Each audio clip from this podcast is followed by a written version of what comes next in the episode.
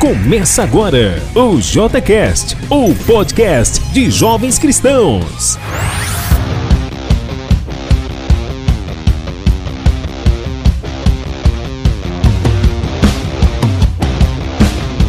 É isso aí, pessoal. Estamos começando mais um JCast, hoje com a participação especial do nosso brother Caio César. Dá um oi aí pra gente, Caio. Fala pessoal, beleza? Boa noite ou bom dia aí, seja que hora você está ouvindo. Prazer estar aqui com vocês no JCast. É isso aí, minha galera. Agora o Caio tem uma missão agora de se apresentar com 30 segundos. Em 30 segundos se apresente aí de maneira eficiente. Caio, vai lá, se vira nos 30. Quem é o Caio? Literalmente nos 30, né? Isso. Vamos que vamos, pessoal. Eu sou o Caio César, eu nasci em São Paulo, fui morei uns sete anos em Salvador e agora eu moro aqui em Brasília. Costumo dizer que eu nasci na cidade mais capitalista do Brasil, fui para mais cultural e agora estou na mais política. Então, essa é a, a, minha andança aí pelo Brasil. Sou venho de família missionária, sou um missionário aqui também, tenho ajudado aqui a igreja construindo ministérios universitários e agora cuidando da igreja de uma maneira mais ampla. E estou muito animado de estar aqui com, a, com vocês essa, essa noite aqui. Vamos que vamos. Excelente, uma salva de palmas para essa apresentação. Quem não ativou o microfone não tem problema, que as palmas vão ser artificiais. Beleza, Caião? Tá preparado para a primeira pergunta? Vamos que vamos, meu irmão. Vamos lá, conta para a gente aí um pouco sobre o seu histórico religioso. Como foi ou como era a sua vida antes de viver os ensinamentos de Cristo? Então, minha vida antes de conhecer a Cristo, antes de me entregar a Cristo, eu acho que eu era um cara, assim, eu sou um cara muito orgulhoso. Assim, se for parar para ver a minha vida, eu acho que o orgulho é o meu pecado mais forte. E antes de ser cristão, isso era ainda mais é, danoso, digamos assim, né? Porque eu achava que eu era o rei da cocada preta, né? Nem sei se essa gíria ainda se usa, mas enfim. Aqui é um podcast gente jovem, então vamos falar gírias jovens, né? Então, é, eu, ach, eu era muito, assim, achava que eu sabia de tudo, fazia tudo, cuidava de tudo.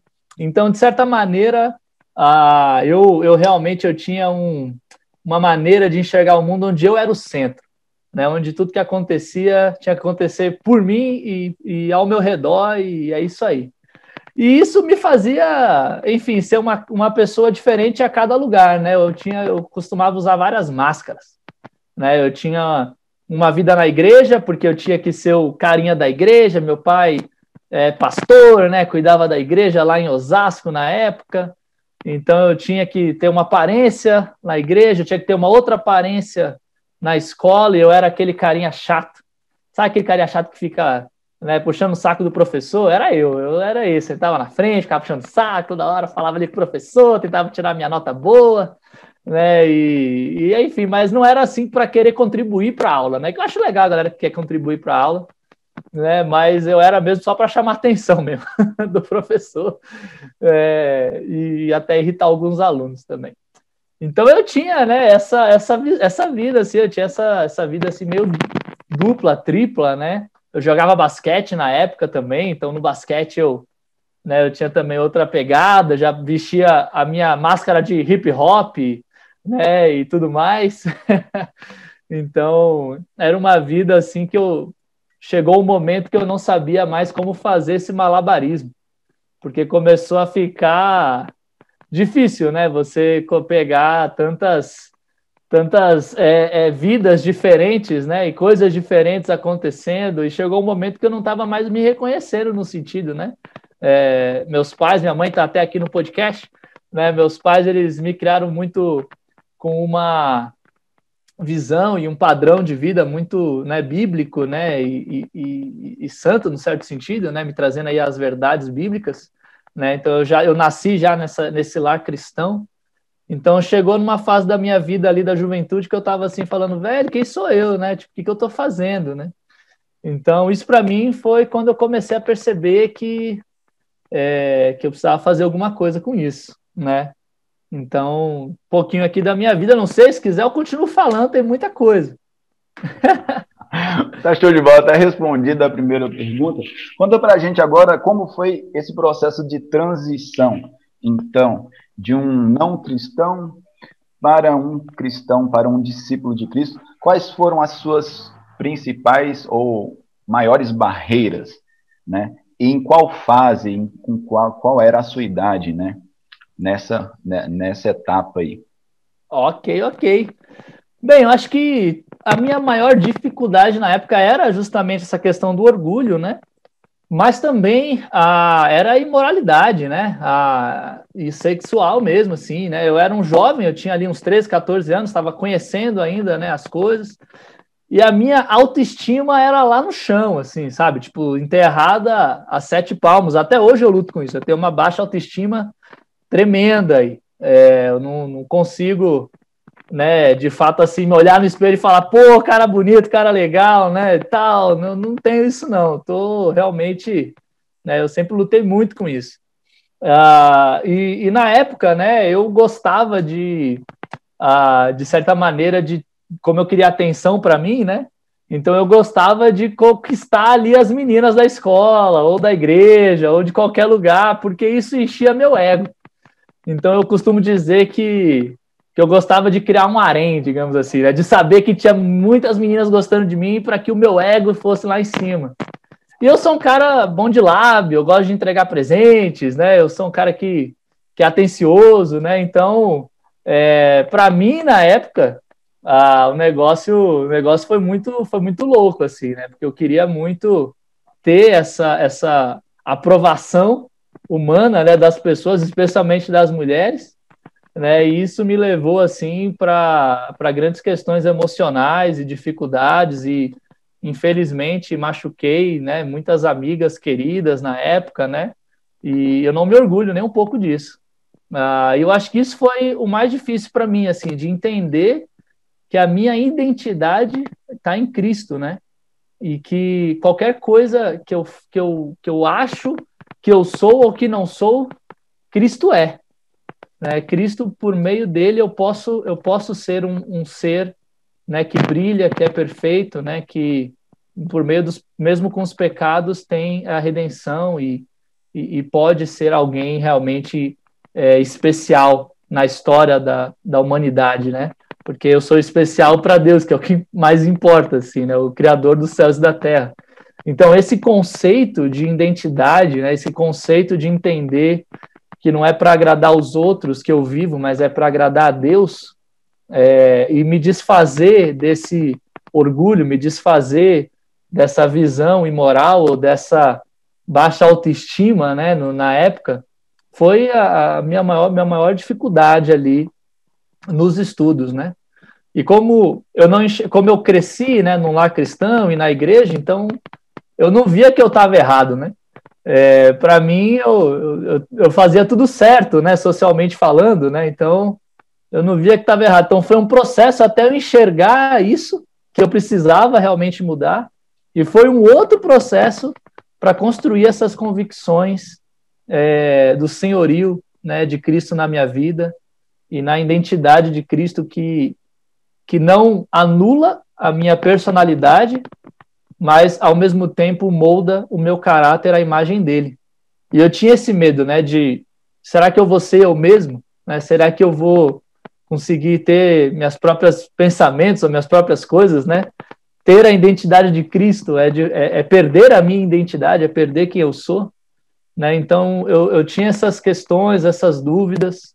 É, na época eu até tentei estudar até outras religiões, porque eu falei assim, eu não quero eu não quero perder quem eu sou, eu quero. Será que é Deus mesmo? Então eu lembro que teve uma época que eu estudei várias religiões, assim, para ver se a verdade estava em outros lugares, porque eu, eu queria muito, assim, é, manter quem eu era, né? E foi quanto mais eu conhecia Cristo a, e a Bíblia que eu fui vendo o quão incrível é se entregar para Deus, né? O quão maravilhoso, quanto Ele nos abraça de maneira calorosa, né? Quando ele nos pega ali nos braços, né? Nos limpa, nos lava e, e somos de fato uma nova criatura, né? De maneira muito mais profunda e, e, e, especial do que eu jamais imaginava, né? Então, quando eu abri mão de mim mesmo, né, foi quando eu me encontrei. E aí foi quando eu quis me batizar e entregar minha vida a Cristo. Mais ou menos esse aí o processo que aconteceu comigo. Muito show, muito obrigado, muito obrigado. Foi realmente é muito bom saber, né, do seu passado e com certeza tem pessoas que estão lutando com esses pontos que você acabou de falar, né, que você superou. Por falar em superação, conta agora pra gente como que é a sua vida em Cristo, né? Como é viver para Cristo?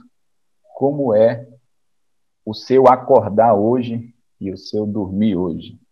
Conta aí para os nossos jovens cristãos. Pois é, nossa, são perguntas profundas, né? Vamos que vamos.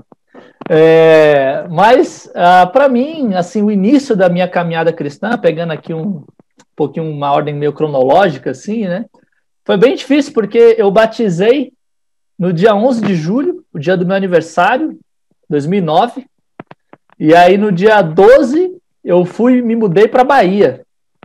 Né? E, e, no dia 13 começou minhas aulas numa escola totalmente nova, com alunos totalmente diferentes. Meus pais não tinham nem chegado ainda em Salvador. Então, eu, a, o início da minha vida cristã foi muito difícil nesse sentido, né? Porque todos os meus amigos, todas as pessoas da igreja que estudaram a Bíblia comigo, que me apresentaram Cristo, né? É, todos tinham, não estavam mais lá, porque eu estava numa outra cidade, numa outra cultura, e eu acho que o choque de quem é paulista, né, paulistano da gema, que vive naquela barulheira, naquela poluição e, e naquela correria, você chegar na Bahia, em Salvador, e conhecer uma cultura totalmente diferente, assim, por si só já é um choque tremendo, né? E espiritualmente para mim também foi assim, é, um choque. Então demorou uns, uns, meses até eu entender o que, que era ser cristão uh, na prática, porque eu não tinha ninguém ali do meu lado, além da minha família, é claro, né? Que me direcionasse ou onde eu pudesse viver, né? Por exemplo, lá em São Paulo, na época, eu lembro que né, a gente fazia retiros de jovens lá em São Paulo que chegava a ter 300, 250 jovens. Eu cheguei lá em Salvador que tinha. É, Male Male tinha 10, 15, né? Então, e, e, ninguém era batizado, né? Ninguém tinha tomado essa decisão ainda, né? De se entregar a Deus, de seguir a Deus. Então, é, para mim, isso foi, foi muito complicado. Eu tinha na época ali 15 anos, né? Foi quando eu batizei, com 15 anos. É, e com 15 anos você quer viver muitas coisas, né? Você tem muitas expectativas, o mundo está muito aberto, né? Então, eu, eu acho que o que me ajudou muito nessa época foi é, e que eu acho que eu carreguei assim, carrego até hoje, assim, né? É entender qual que é o propósito de um cristão, né? Que na minha visão é, não é viver só para si, mas é viver para Deus e para o próximo, né? É, e, e, isso foi algo que eu construí nessa época, nesses meus primeiros anos de cristão, né? Que eu fui achando propósito e significado em estar com Deus e não e não estar com pessoas. Eu sinto que Deus, eu sinto, eu sinto que na minha vida eu sempre eu sempre fui muito levado a, a, a me preocupar com a opinião das pessoas, né? E, e, eu, eu sou muito grato a Deus que desde muito cedo Deus foi me ensinando a me preocupar com a opinião dele, né? E a viver para ele. Então, nesses anos iniciais, eu construí essa convicção de que, Caio, é, você precisa. É, Deus te deu um propósito né, muito maior do que você mesmo. Assim. É, então, viva isso intensamente. Então, eu lembro que os meus primeiros dois, três anos foi anos de bastante aprendizado nessa área, né? Ah, e eu lembro quando eu fiz 18, eu participei até de uma conferência lá nos Estados Unidos, foi onde eu conheci a Caroline, que está aqui no nosso podcast né? E, e aí foi quando assim deu uma chavinha muito grande assim. Foi quando eu vi, eu falei, gente, nada do que eu faça na minha vida vai ser é, mais especial do que estar com Deus, assim, viver intensamente para Deus. Eu lembro que eu tive uma conversa uma vez com uma amiga muito querida, um casal de amigos, na verdade, o João Porter e Bárbara Porter, né? E eu lembro que eu tinha, eu estava com eles no, no Rio de Janeiro, a gente estava iniciando ali uma missão no Rio, é, uma missão universitária ali, um ministério universitário. E aí a, a, o João perguntou para mim, né? E aí, Caio, o que, que você quer ser da vida, né? Tava naquela época de vestibular e tal.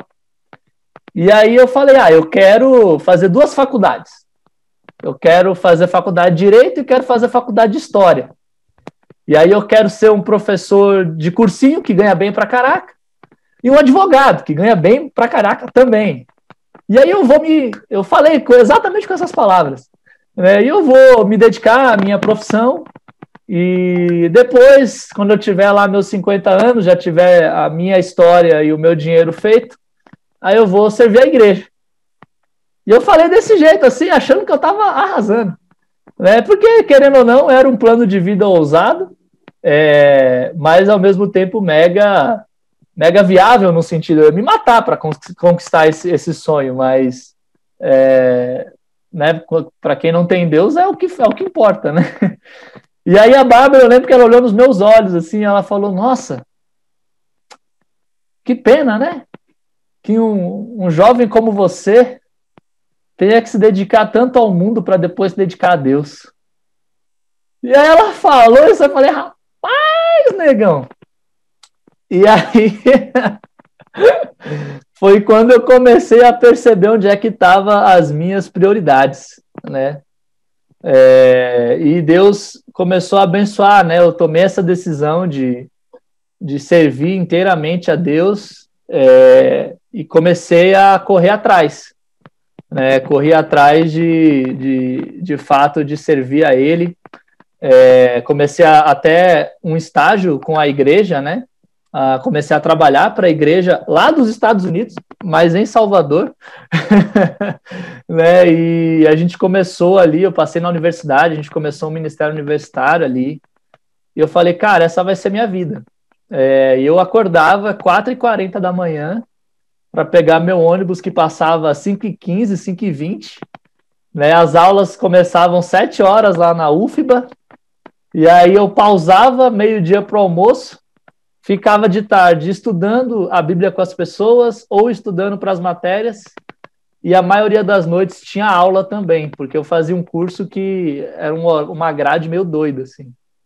E aí eu chegava em casa, a maioria das noites, 11 horas da noite, morrendo, e aí ia dormir no dia seguinte, acordar de novo.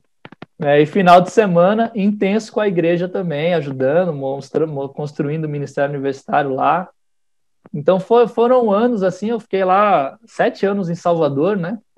E foram anos onde a gente construiu muitas coisas especiais com Deus, assim. A minha rotina era era 100% Deus, assim, o tempo todo servindo. E eu comecei a, a ver, assim, o quanto que estar no reino e servir o reino, você recebe muito mais, cara. Aquela escritura que fala, né, que você serve, mas quem serve ganha muito mais. Cara, e eu, eu fiquei assim, eu tive experiências na minha vida que, que moldaram assim quem eu sou para sempre, né? É, porque ao estar com Deus, ao estar no reino, você vai conhecendo outras pessoas, você vai conhecendo outras histórias, você vai vendo como é que as pessoas estão é, vivendo e vivenciando o cristianismo, o que, que elas estão aprendendo com a Bíblia. Então, com quanto mais pessoas você tá, mais você conhece Deus né? mais te força a orar, mais te força a, a, a, a ler a sua palavra também para poder ajudar outras pessoas. Então, me esticou de um jeito, assim, servir a Deus me esticou espiritualmente de um jeito que me fez amadurecer muito, né? Em muitos sentidos. É, e aí, com isso, tive a oportunidade de fazer viagens, de fazer participar de treinamentos aqui no Brasil, fora do Brasil, fui para os Estados Unidos, fui para Singapura, né? Participei de várias outras coisas aí na nossa, na nossa igreja, no nosso movimento. E, tipo assim, isso não era nunca a minha ambição. É, a, minha, a minha ambição era simplesmente impactar ali um, um, grupo dentro da universidade, né? E Deus foi dando mais e mais e mais, e eu falei assim, cara, o que tá rolando? É, e aí chegou numa época que o meu orgulho, de fato, me tocou de novo. que chegou num período ali que eu tava. Ah, enfim, se eu estiver falando demais, você fala, viu, Vinícius? Se não deu tempo, eu tô falando. Pode dar continuidade aí. Vai lá, siga. Beleza. Siga Mas chegou num tempo que eu estava, né, assim, à frente de muitas coisas, né, a, realizando muitas coisas e, e sendo reconhecido pelo trabalho. E aí foi quando eu olhei para mim mesmo e falei, cara, eu sou muito top mesmo. Eu sou demais. Olha o Caio aqui, tal, conquistando isso, isso e aquilo. Estava é, perto de me formar da faculdade e eu tinha algumas pessoas fazendo algumas propostas para eu ir para outras igrejas, ajudar outras igrejas, até ser missionário em outros países. É, e eu estava assim, caraca, eu tô com tudo. Mas aí Deus, é, na sua imensa sabedoria, colocou muitos irmãos que com muita paciência e com muito amor foram me mostrando o quanto que o meu ego estava inflado, né? E o quanto em que algum momento eu deixei de fazer as coisas genuinamente para Deus, né? E comecei a pensar mais em mim, no meu nome, né? Naquilo que eu estava realizando, né? E, e aí eu lembro uma conversa que eu tive com o irmão uma vez, o Daniel Gesini, é, depois de uma pregação que eu fiz na conferência lá em Salvador, quando a gente fez uma conferência universitária lá em Salvador. E aí eu estava sentado do lado dele, ele bateu assim na minha perna, e aí ele, nossa, Caio, como você se esforça para ser humilde e falha miseravelmente, eu consigo sentir teu orgulho daqui, cara. Caraca!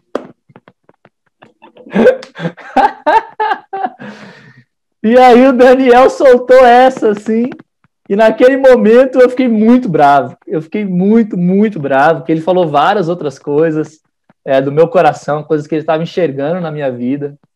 E aí eu fui falar com outros irmãos, conversei com o Jorge, né, Bittencourt, com o Tony Fernandes, com meus pais, né? Falei com vários outros irmãos e, e, e, eu falava, olha o, que, olha o que o Daniel falou e tal. E todo mundo olhava assim e falava, é, não, a gente, eu também vejo isso. e aí eu vi assim Deus usando os irmãos e de fato puxando meu tapete é, para que eu pudesse realmente entender o que, que significa humildade. E aí eu lembro que dentro de tantas ofertas que eu estava recebendo de trabalho com a igreja, é, o pessoal de Brasília é, fez uma oferta para mim irrecusável. É, eles falaram assim, Caio, se você vir para Brasília, você não vai liderar, você não vai fazer nada, você vai tirar todas as suas medalhas, e você vai aqui ser um discípulo normal e a gente vai te ensinar o que é humildade. E, e isso para mim me chamou muita atenção, porque é, nas outras ofertas e outras conversas que eu estava tendo, era para estar tá liderando coisas, cuidando de igrejas ou cuidando de times missionários, né? E, a, eu, e o que Brasília conversou comigo foi o total oposto disso. E na época eu senti Deus falando comigo, assim, eu falei, cara, eu preciso eu preciso aprender essa lição, porque qualquer coisa que eu faça na minha vida, se não for guiada por Deus e, e com um coração humilde, motivado, sinceramente por Ele, é, não vai subir como aroma agradável a Deus, né? E eu sempre tive muito temor com isso, né? E aí vim para Brasília há uns quatro anos atrás. Estou aqui há quatro anos atrás e tem sido um período difícil porque eu tenho deparado né, com várias questões interiores do meu coração. Ah, eu tenho aprendido muito sobre a humildade, eu tenho aprendido muito sobre disciplinas espirituais, sobre como aquietar a minha alma e colocar meu espírito né, diante de Deus, né, com olhar e coração realmente aberto, entregue ao Pai, assim. Então, eu tenho aprendido muito a, a, a servir, né, de fato de um, com um coração ainda mais entregue e não autofocado ou autocentrado, né? Então tem muitas lições que Deus tem me ensinado aqui nessa fase aqui em Brasília, uh, que, que tem sido realmente assim um aprendizado tremendo. É, e enfim, talvez uma das áreas que eu mais cresci foi a área emocional mesmo, né? De maturidade emocional né, que era uma coisa que eu não fazia ideia. Eu não sabia nomear meus sentimentos, eu não sabia dizer se eu estava com raiva, triste, magoado, chateado, é, eu não sabia nada, assim.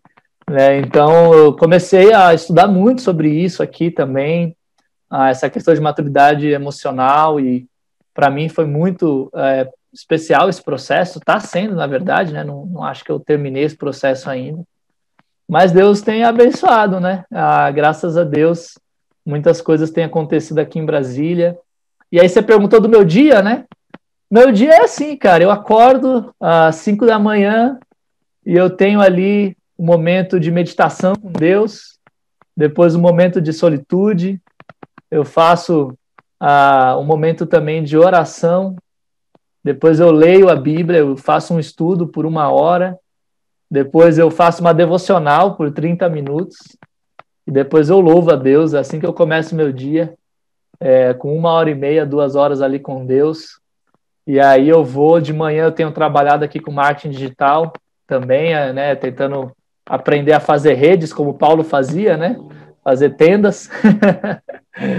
e, e depois é serviço para a igreja o tempo todo. Né? A gente tem realizado aqui algumas coisas malucas, mas pela fé e pela graça de Deus, estamos tentando aqui glorificar o nome dele, né? Então, enfim, resumindo, tem sido essa a minha vida cristã, já tem aí 11 anos na fé, é, e com alguns aprendizados e muitos erros. Mas Deus é misericordioso em tudo. Muito inspirador, muito inspirador. Muito obrigado por compartilhar cada detalhe. E, em particular, eu achei muito interessante quando você, nessa fase que você estava seguindo os seus caminhos e que você levou uma cajadada, né? No interior da, da Bahia, a gente fala de uma. Você levou uma, aquela lapada para te corrigir, né? É, lá na Bahia, pensei... lá em Salvador, a gente falava de cipaulada. Uma discipaulada. Mas é interessante de saber que o criador de qualquer máquina não tem ninguém que saiba mais usar essa máquina e saiba para que, que essa máquina foi, para quais funções ela serve do que o criador, né? E quando a gente coloca o reino em primeiro lugar, Deus, ele, com certeza, ele, nós somos um projeto dele. Então, ele sabe em quais áreas nós vamos ter um maior rendimento e nós vamos ter uma maior produtividade, né? Eu lembrei muito dessa analogia e em relação a essas cajadadas aí, é, para os jovens cristãos, quais cajadadas você daria para os jovens atuais, para os jovens de 2021, para ajudá-los a crescer espiritualmente, como você foi ajudado exatamente nessa fase aí? Olha, uma coisa que eu poderia aconselhar é esteja perto de pessoas que te falam a verdade, mesmo que ela doa. É, porque eu vejo muito nos jovens de hoje, né? A, a gente foi dito culturalmente, socialmente, de que a vida não é para sofrer, né? De que a gente está aqui para ser feliz, que tudo é lindo, tudo é maravilhoso, e é só você sonhar, você vai trabalhar com o que você gosta, você vai ter dinheiro, você vai ser feliz, vai dar tudo certo. Por outro lado, a gente também nunca viu é, tanto o crescimento de ansiedade, depressão e suicídio na juventude, né? Como tem acontecido hoje. Porque esse discurso pós-moderno da felicidade é uma falácia. Então, a gente não gosta de, de, de sofrer, a gente não gosta de, é, de ser confrontado, né? O nosso coração ser confrontado. E os jovens de hoje, eu acho que a sociedade também capitalista de hoje, né? Se tem alguma coisa que você não gosta, você se desfaz, né? Se você não gosta de um celular, você compra outro, né? Se você não gosta de um marido, você troca casa com outro, né? E, e, e, é sempre assim. A gente, se tem, uma, se tem um amigo que nos fala a verdade, é, eu vou procurar outro amigo, porque eu não quero esse amigo porque ele, ele, ele dói. Né? E eu posso contar uma história para vocês. Na verdade, duas histórias vou contar aqui para vocês. É, uma é do Iclan e do Matheus, são dois irmãos lá de Salvador, Matheus Sampaio. E aí teve uma vez que eles é, quando eu estava nessa fase lá em Salvador, meio, meio muito orgulhoso, né? E aí eles falaram, Caio, a gente precisa ir aí agora na sua casa. Aí o que foi, cara? Falou, a gente tava aqui conversando eu e o Iclan, né? O Matheus me falando, a gente precisa ir aí agora. E aí eu falei, tá bom, chega aí, né? E aí eles chegaram lá em casa, né? A gente começou a pedir uma pizza, a gente começou a conversar. E eles falaram algo que para mim me chamou bastante atenção e doeu bastante na época. Eles falaram, Caio, você esqueceu da gente e nos últimos meses parece que você não é nem mais meu amigo, nosso amigo. E assim, a gente estava junto o tempo todo. A gente estava na universidade todos os dias, é, nos finais de semana na igreja, é, fazendo várias coisas juntos, mas eles estavam se sentindo tão machucados e tão desconectados de mim espiritualmente, emocionalmente, a ponto de fazer eles ir lá em casa para me falar isso. E eu lembro que na época nós três começamos a chorar ali com, com isso, né? Porque é difícil, você tem amigos tão queridos e você ouve deles que você está tão distante que você que eles nem sentem esse amor que você acha que está transmitindo, né? Então, para mim, foi, foi um, um, olhar assim muito louco. É, e outra história também, é, aconteceu isso com o Jorge Bittencourt também, um amigo meu. A gente estava numa conferência e aí é, a gente, eu e o Jorge, a gente sempre dá umas brigas, né? A gente gosta de ter essas brigas nossas, assim, que a gente curte. Né? Mas e a gente estava no meio dessa nossa briga, a gente falou, não, Jorge, vamos conversar, vamos Vamos falar aqui um pouquinho sobre isso, né? E na época o assunto era o projeto Mapa, que a gente estava construindo um projeto de treinamento missionário e tal. E aí a gente começou a conversar, era duas horas da tarde, sobre esse projeto. Até um outro amigo nosso, Tony, chegou. E aí a conversa vai se desenvolvendo, dá uma hora de conversa, dá duas horas de conversa, dá três horas de conversa, cinco horas, sete, oito horas de conversa. É, e a conversa foi acabar às 10 da noite, assim, foram 10 horas de conversa, eu e o Jorge. É, e, e, começou falando de um assunto e a gente começou a ir para outros assuntos. E ele me falando muitas coisas do meu coração que eu não estava enxergando. E em vários momentos, o Jorge tem uma mão do tamanho do mundo. Né? O Jorge, que quem conhece sabe, ele tem uma mão assim tremenda. E tinha vezes que ele batia na mesa assim, ele falava: Você não tá me entendendo, eu vou embora.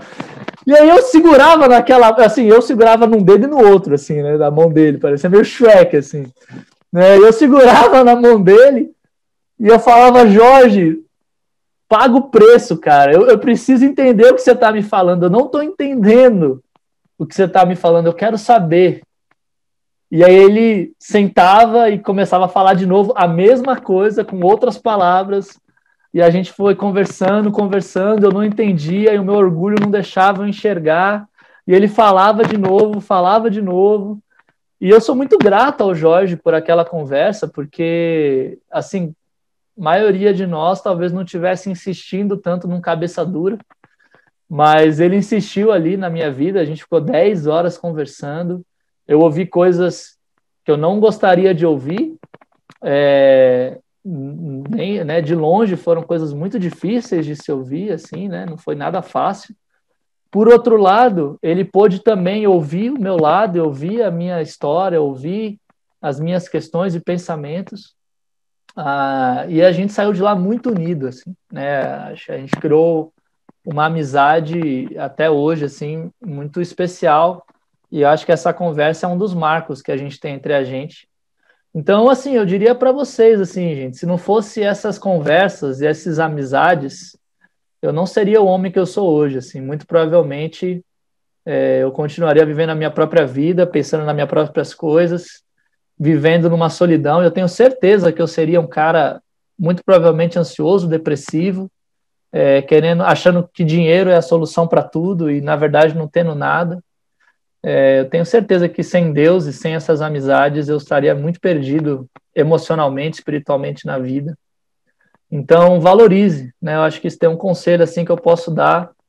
É, valorize essas amizades. E se você não tem nenhuma amizade, ah, Caio, legal, você tem esses amigos aí que te falam, mas eu não, eu não consigo imaginar, eu não tenho nenhum amigo assim.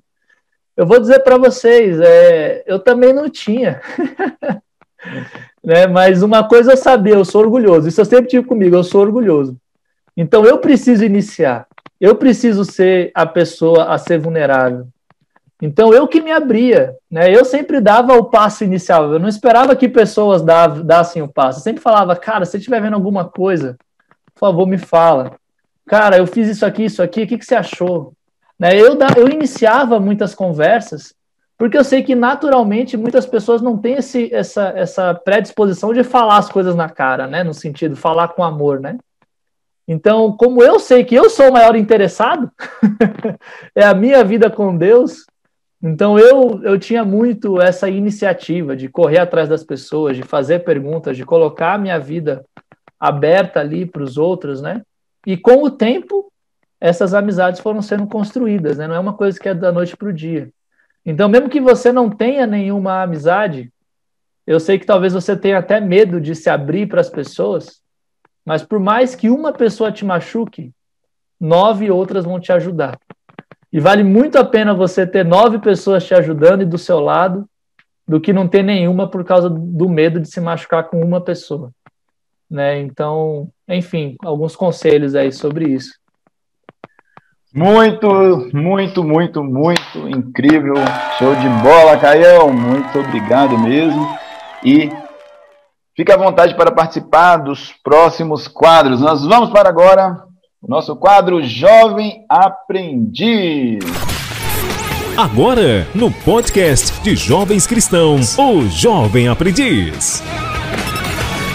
Eu gostaria que todos abrissem aí as suas Bíblias em Tito 2, versículo 10. Enquanto vocês vão abrindo aí, gostaria que duas pessoas compartilhassem sobre uma situação, um momento na sua vida em que o seu superior, seja na escola, seja no trabalho, seja em qualquer lugar, que ele foi um pouco ali, vamos dizer que abusivo, ou ele aproveitou da, da, da sua autoridade para fazer algo que você enxergou como errado? Eu tenho uma história assim. É... Como eu estava lá na França, servia na igreja e a gente ia ter a nossa conferência. A nossa conferência ia ser especial, né? É a primeira vez que todos os países na Europa que falam francês ia participar da mesma conferência. Porque antes cada país fazia a sua. Então ia estar participando o pessoal da Suíça, França, lógico, e da Holanda. Então a gente estava com, vamos dizer, com uma pressão de fazer tudo com excelência, né? E eu tava tranquilo, falei, gente, que Deus for fazer, amém, que seja feita a vontade dele. A gente começou a organizar peça de teatro para abertura, louvor, vídeos, é, organizamos todo o local porque a gente ia fazer numa outra igreja, porque a, a nossa igreja era muito pequena para esse evento. E a gente estava discutindo a respeito do som. Porque lá na França as construções são antigas. Então, se você não souber balancear bem o som, vai dar muito eco. E o agudo fica muito mais forte. Uhum. Eu cheguei no discipulador que cuidava da equipe de, da música, né? Falei, olha, a gente tem que rever, certo? O todo equipamento de só configuração do acústico, porque quando encher e começar a tocar música, vai ficar muito desconfortável. E, e ele falou que não, que daquela forma que tava tava bom, tinha testado, que ele ficou em várias partes da catedral e que tava bom. Amém. Aí Veio o pastor, o pastor falou a mesma coisa para ele, ele corrigiu. Aí eu fiquei olhando aquela cena. Eu falei, Deus, me dê sabedoria nessa hora. E a gente continuou. Aí eu pedi, olha, a gente vai fazer um ensaio do teatro aqui, porque a gente não ensaiou com palco. Pra gente pegar a questão da distância, porque tem muita peça que tem muito movimento. Foi tudo bem. Aí você pode ficar responsável da música para mim? Fico. Aí a gente saiu, a mesma história se repetiu. E tava tão ruim, tão ruim que nós, que tava atrás da caixa de som, tava muito incomodado. Aí eu conversei com ele, falei, olha, tá ruim, não vai ficar legal. A gente aqui atrás, ela falou, não, pode ficar tranquilo, vou dar o um jeito. Aí quando chegou no dia seguinte, eu descobri que eles tinham tirado o teatro da abertura. Eu achei, mas eu falei, pastor, o que, que aconteceu que você tirou o teatro? Não, é porque o fulano tal falou que você estava discutindo com o discipulador porque o som não estava do jeito que você queria. Eu falei, não, pastor, não é assim que aconteceu, não. Eu expliquei para ele que realmente tinha acontecido. Aí falou, ah, amém, me perdoa, então se eu tirei, não tem como colocar de novo, porque já estava no dia, né? E a gente tinha preparado aqui uns dois, três meses preparando o teatro para isso. Eu falei, mas, amém, foi um, um caso que aconteceu, né, que foi chato, né, mas depois a gente conversou, a gente pediu perdão, né, até brinca, aquela cena que a gente se abraçou e chorou junto e, e conseguiu em frente. muito obrigado, muito obrigado, Alisson. É, eu lembro que uma vez, uh, no final do ensino fundamental, eu estava no auditório da escola, é, a gente estava vendo um filme durante o horário de almoço e tinha alguns colegas assim que estavam fazendo um pouco de bagunça.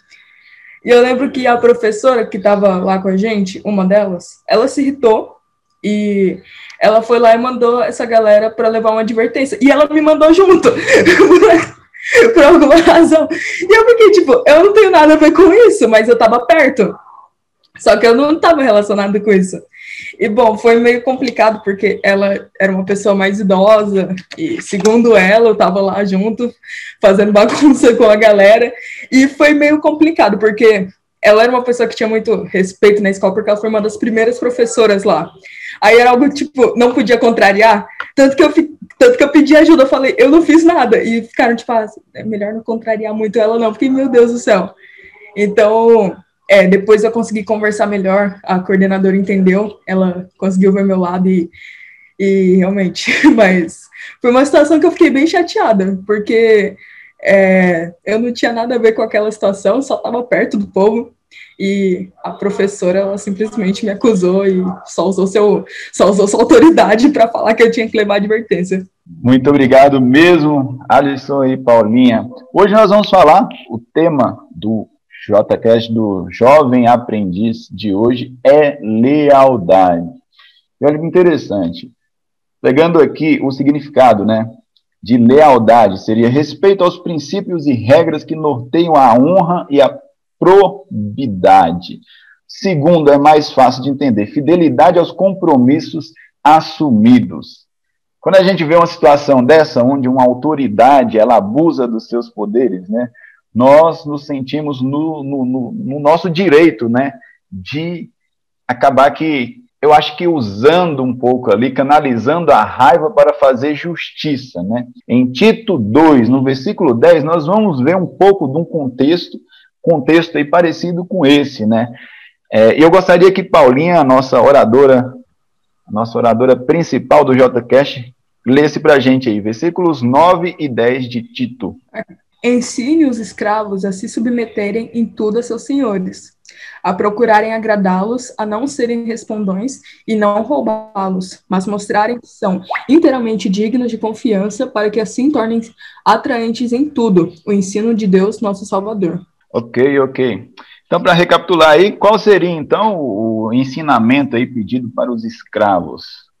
Nós temos aqui um aconselhamento de Paulo, né, para Tito, certo? Qual seria o ensinamento em relação aos escravos? Para que eles sejam submissos.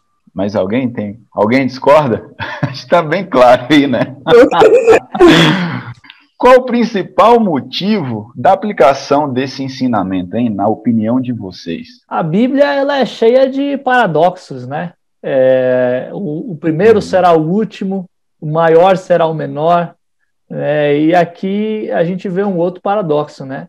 Você é escravo, né? Você tem que ser submisso ao seu Senhor. Né? A Bíblia ela, ela não ela não aprova nessa escritura os senhores que maltratam os escravos. Né? Mas ela está trazendo aqui um conceito de que para que o escravo é, alcance até sua liberdade ou respeito, ele precisa sim ser alguém de, né, que vai estar ali sonhando e buscando por algo maior do que ele mesmo.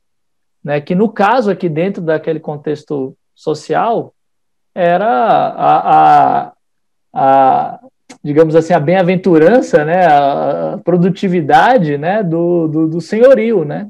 Quanto mais o senhor tivesse bem, mais o escravo também estaria bem, melhor recompensado ele seria. Então, é uma, uma lógica que naquela época não era muito comum, né? Era uma lógica que naquela época, na minha visão, os escravos eram, eram ensinados a simplesmente baixar a cabeça e uma vez você é escravo, sua vida acabou, ou a se rebelarem, né?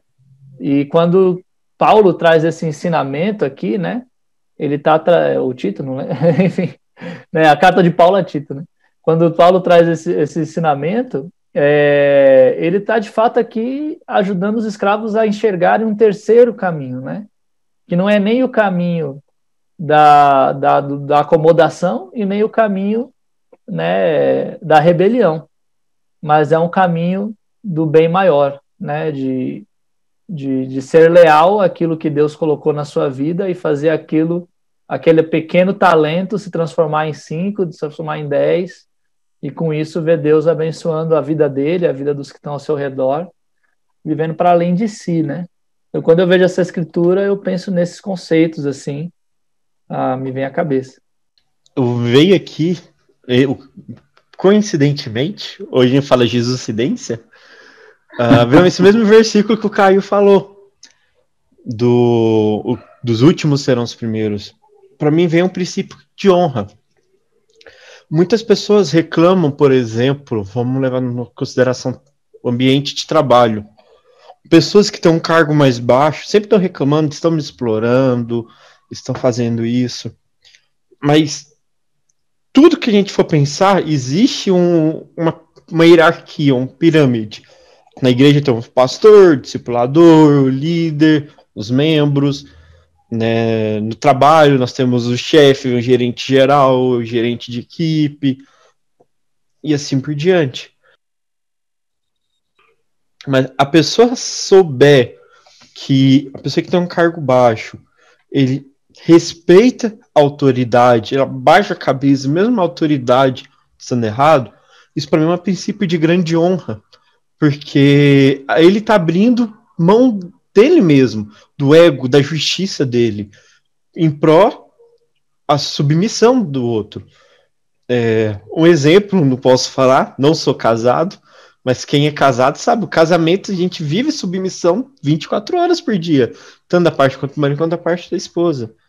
É um princípio muito grande de honra. E toda vez que eu leio esse versículo, sempre vem outros versículos relacionados a isso. Vamos lá, vamos dar continuidade aqui na escritura, né? É, ele fala aqui: ensine os escravos, a, os escravos a se submeterem em, to, em tudo a seus senhores e, procu, e a procurarem agradá-los e a não serem respondões, a não roubá-los, mas mostrarem que são inteiramente dignos de confiança. Aí, nessa parte aqui, eu quero uma atenção. Para que assim tornem atraente em tudo o ensino de Deus, o nosso Salvador. Como hoje em dia, a lealdade, hoje na nossa vida prática aqui de 2021, como a lealdade pode tornar atraente o ensino de Deus, de maneira prática?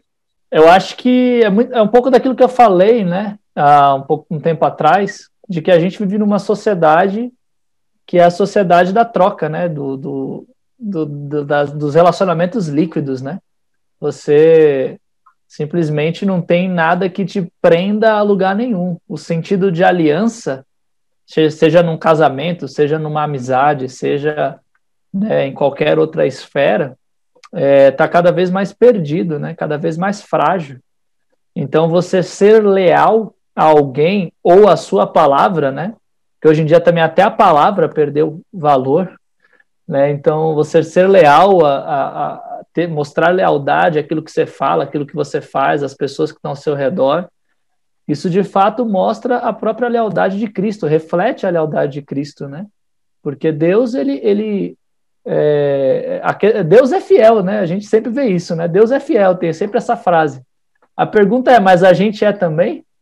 Né? Porque Deus ele vai sempre estar com a gente, vai estar sempre querendo nos ouvir, se relacionar conosco, mas quem não é fiel nessa relação muitas vezes somos nós mesmos, né?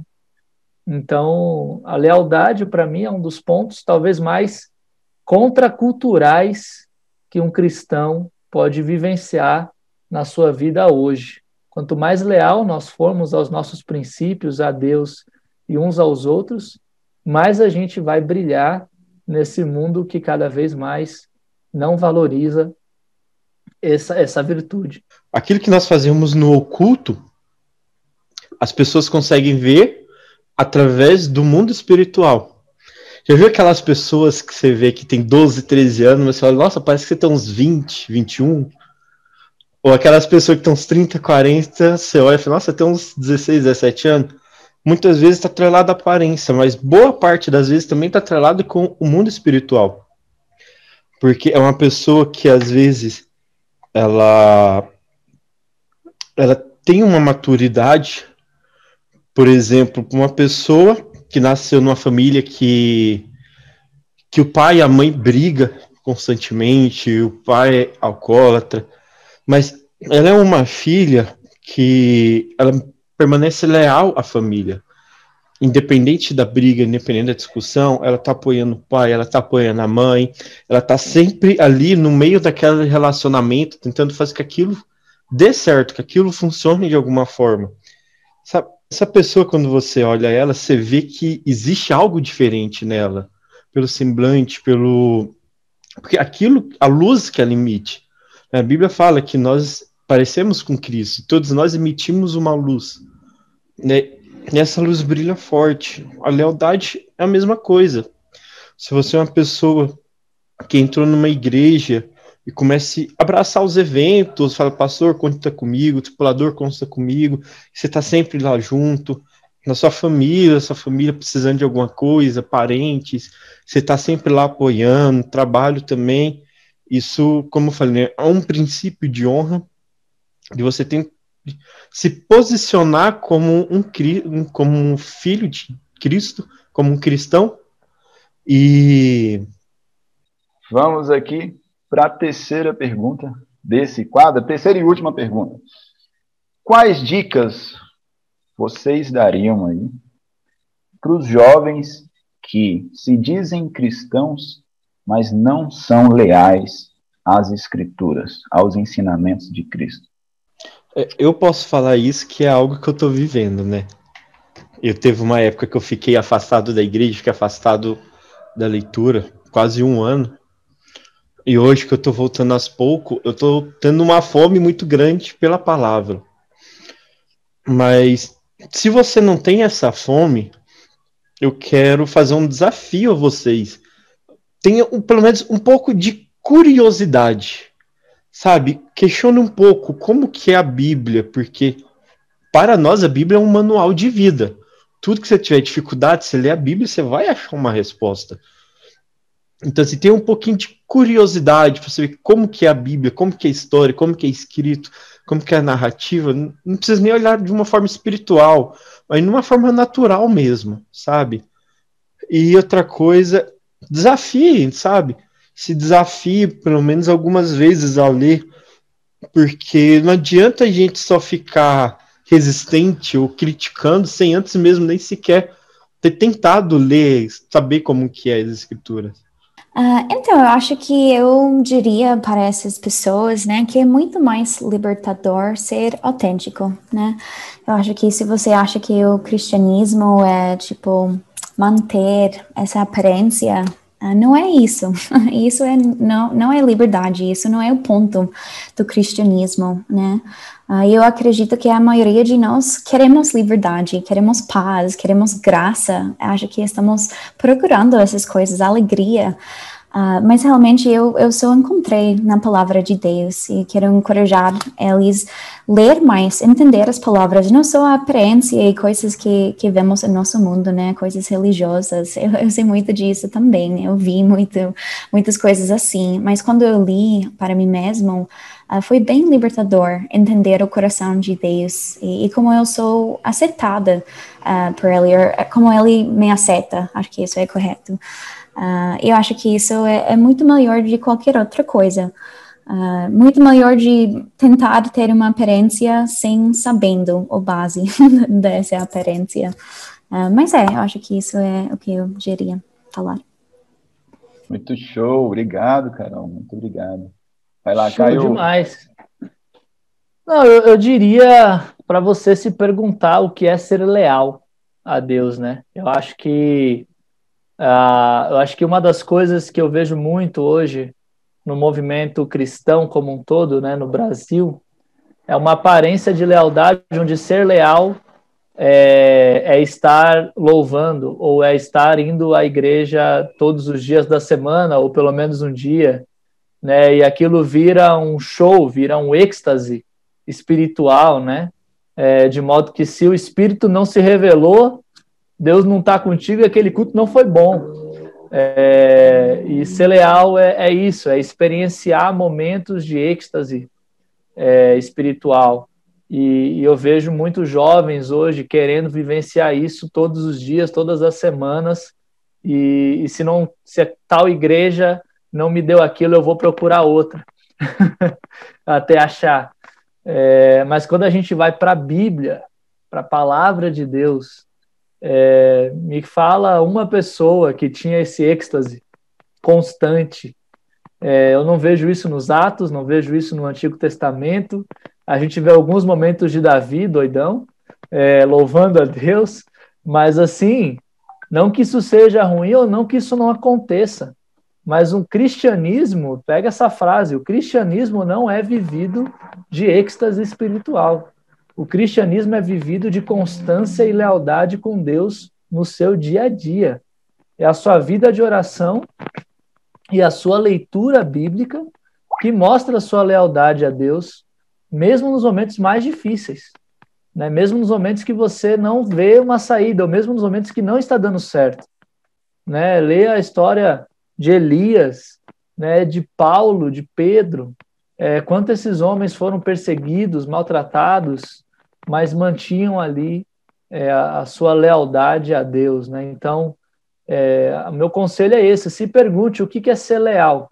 Faça um estudo na Bíblia dos homens e mulheres que foram leais, mesmo diante da morte, é, e veja que o conceito de lealdade que a Bíblia nos traz é bem diferente do conceito que a gente tem hoje vivendo em muitas igrejas no Brasil, né, e no mundo também, né? Eu vejo que a pessoa tem que se perguntar o que que ela está fazendo. Assim, por que que eu estou fazendo isso? Se você está vivendo essa vida, ah, só, eu gosto dos louvores que tem todo sábado, esse tipo de coisa você pode ouvir na sua casa. Você, tipo, não, você não precisa colocar uma imagem para todo mundo. Ou se você realmente. Se, vou, se, se o sentido que você fala que você é cristão é porque você quer agradar a Deus. E se você quer agradar a Deus, então é necessário entender que é preciso mudança. Hum. E é que nem a Carol falou sobre ser autêntico. Então, entender o que, que você realmente quer e procurar, tipo, se você tem o desejo realmente de ter um relacionamento com Deus e não só estar ali como qualquer um, procurar as suas mudanças, procurar é, poder ter realmente fidelidade com a palavra, com Deus. Para você ser leal, você tem que dar um passo aí, de ser leal a Deus, você tem que dar um, dar um passo de confiança, né? E a cada passo você vai criando ali raízes profundas, né? Um cristão íntegro, um cristão bem conectado com Deus, ele tem que ter raízes profundas. Você tem que colocar sua planta ali e deixar ela crescer, né? Se você ficar mudando essa planta de, de, de solo ou de ambiente, né? Sempre, ah, eu começo aqui, paro, ah, vou fazer, eu seguir a minha vontade, você não vai permitir com que essas raízes alcancem né, uma profundidade esperada. E Deus quer que você tenha raízes profundas. Então é com essa com essa, não sei se é isso daí não é analogia, não sei se é uma analogia, eu não sei se é um pensamento ou se é uma explicação, mas é com essa meditação aí que a gente encerra o Jovem Aprendiz.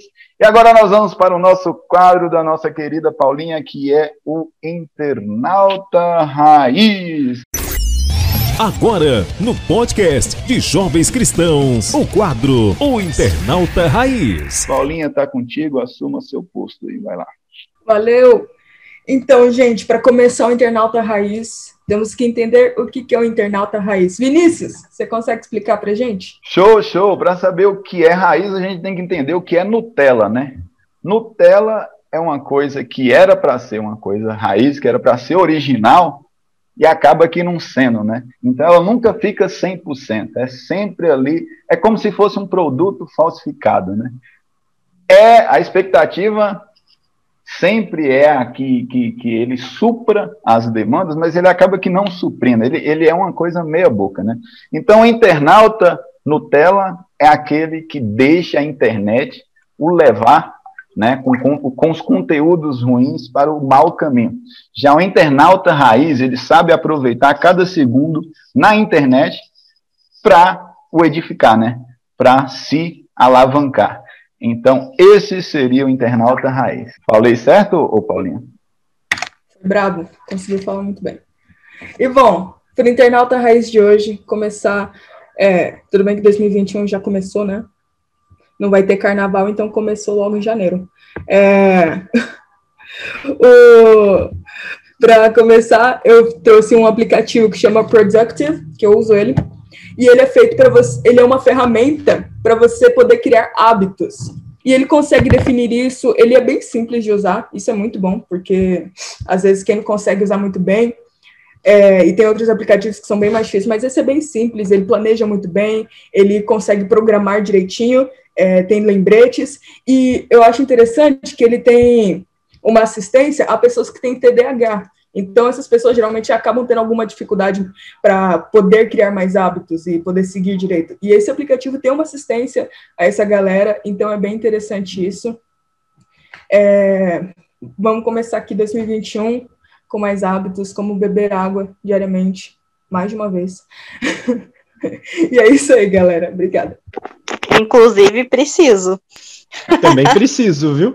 Segredo é andar com uma garrafinha sempre do seu lado. Se a garrafinha estiver do seu lado cheia, você vai ser sempre, sempre bebe. A minha tá bem ali longe, mas é, tá. Verdade. Vinícius, você engraçado, tá Engraçado tá sendo o Vinícius falar no mood. Pô, eu tava crente aqui que tava saindo o som. Mas show de bola, pessoal. Uma salva de palmas aí para todos que participaram. Em especial, queria agradecer muito ao Caio que compartilhou sobre a história incrível, sobre a trajetória dele na vida cristã. Com certeza vai inspirar muitos jovens, assim como nos inspirou. Pessoal da plateia aqui, com certeza todos gostaram. Valeu! Valeu, até mais. Valeu. Tchau, tchau. Até mais. Até mais.